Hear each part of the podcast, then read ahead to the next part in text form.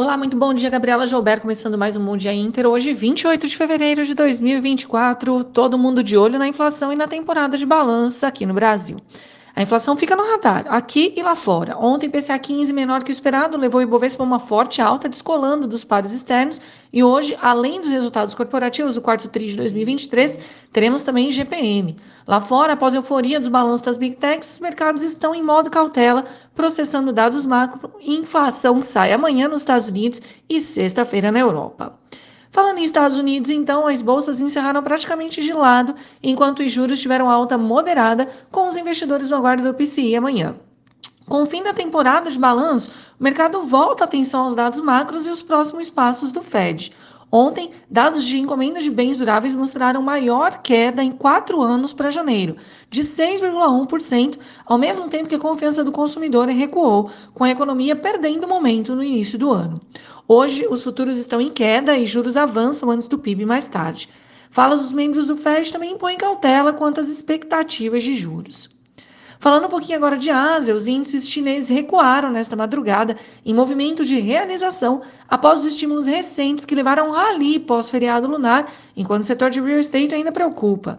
Os papéis da Country Garden despencaram mais de 12% depois de uma petição contra a companhia pelo calote de 205 milhões de dólares. No mês, o CSI 300 já sobe 7,3%.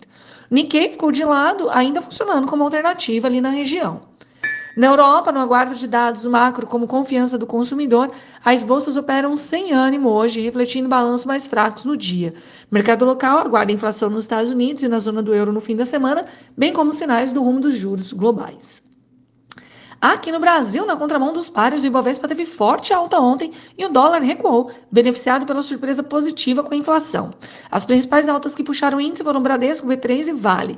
E na ponta negativa tivemos as petroleiras, refletindo o movimento da commodity.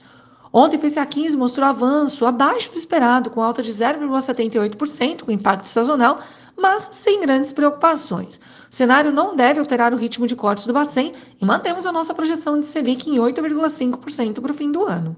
Hoje o mercado monitora IGPM antes do PIB amanhã, além das contas do governo central. No corporativo, temos Caixa, XP, Porto e mais algumas outras companhias fazendo preço no pregão. Na abertura, o índice DXY avança, os futuros em Wall Street estavam de lado, e não, recuam, desculpa, e os juros estavam em leve queda. Petróleo recua também, com estoques mais altos nos Estados Unidos e cenário de maiores juros, compensando a projeção de menor oferta da OPEP+. Minério de ferro também avança, com esperança de mais estímulos, e o Bitcoin opera perto da marca dos 60 mil dólares. O que esperar então para a bolsa local?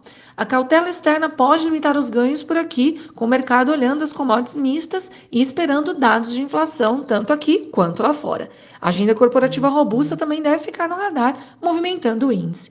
Pessoal, este foi o Bom Dia Inter de hoje. Tenham todos uma excelente quarta-feira e até amanhã.